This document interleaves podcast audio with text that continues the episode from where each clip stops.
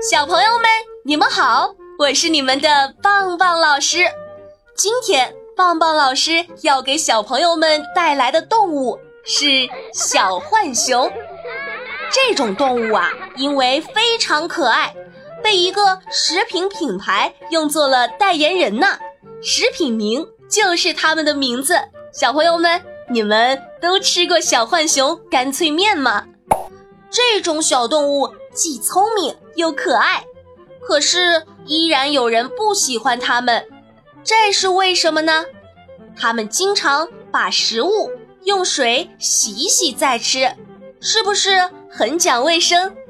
它们长得非常有特点，只要告诉你它们的特点，即便是第一次见到，你也能准确地认出它们来，是不是？很想认识它们呢，那接下来就和棒棒老师一起去了解它们吧。棒棒老师，小浣熊是熊吗？在北美洲生活着一种可爱的小动物，它叫浣熊。虽然它的名字中有个“熊”字，但是长得却一点都不像熊。这个浣熊和小熊猫一样，同属于浣熊科。它们长着细长的四肢，鼻子也是长长的，带有黑斑的脸看起来非常俏皮。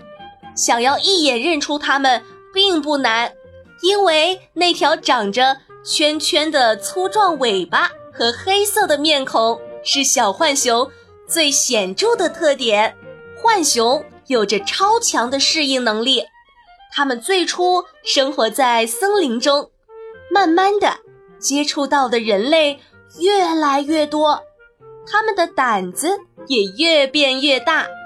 于是，部分浣熊把家搬到了靠近人类居住的地方。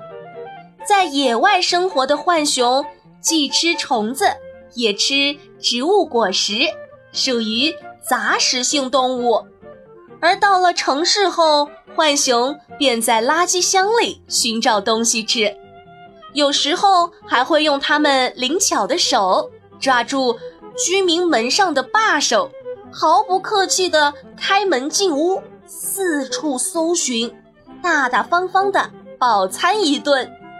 再加上它们眼睛周围长有条纹，像戴了一副。黑色的面具，因此加拿大人打趣地称他们为“神秘的小偷”。浣熊最喜欢在夜晚出来活动了，因为经常在夜晚偷居民的东西吃。浣熊遭到了北美洲人残忍的对待，他们带上猎狗四处找浣熊。可是浣熊还有一个高超的本领。他们在游泳方面可是天才，常在水里捕食的习性很快就被猎狗知道了。他们沿着河流追寻浣熊的踪迹，当猎狗来到浣熊不远处时，机警的浣熊一下子就游跑了，逃到了高高的树上。猎狗的追捕行动往往以失败而告终。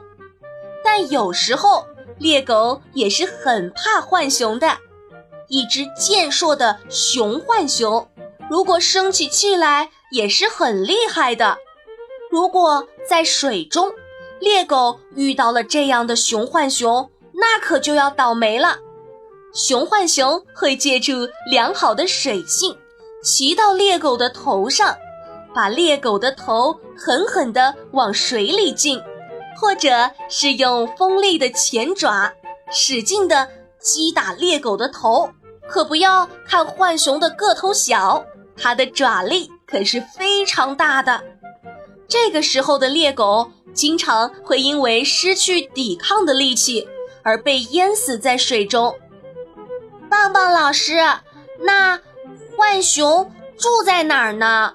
虽然浣熊住在有居民的地方。但是它会在离地面很高、很隐蔽的树洞里安家，这样白天的时候，它们就可以安安全全的睡个美容觉了。一年四季中，它们每天都会在天色变暗的时候离开树洞，直到第二天清晨才返回。只有天气变得很冷的时候，浣熊才会赖在树洞里待上一段时间。从浣熊的名字来看，“浣”就是“喜”的意思。它们的名字可透露着一个小秘密哦。浣熊就像是一个爱干净的小朋友，它们总要把手中的食物伸到水里洗干净。但专家解释说，浣熊这个洗的动作只是一代一代遗传下来的习惯，它们时常还把食物放在泥水里洗呢，这样洗过的食物会比之前的还要脏呢。爸爸老师，浣熊的尾巴为什么又粗又长啊？浣熊又粗又长的尾巴就是它们的标志，这个尾巴。不仅让它们看起来更可爱，还为它们的生活带来了很多的方便呢。浣熊的尾巴长长的，它的毛既华丽又浓密，上面黑白相间的圆环看起来很有特点。这其实是浣熊的一种保护色。当它们在树上活动的时候，这条长长的尾巴。可以起到平衡的作用，使它们时刻保持平稳的步态。好啦，小朋友们，关于小浣熊的故事，棒棒老师就讲完了。小朋友们，如果有什么新的发现和对节目的建议，都可以在节目下方评论留言，告诉棒棒老师。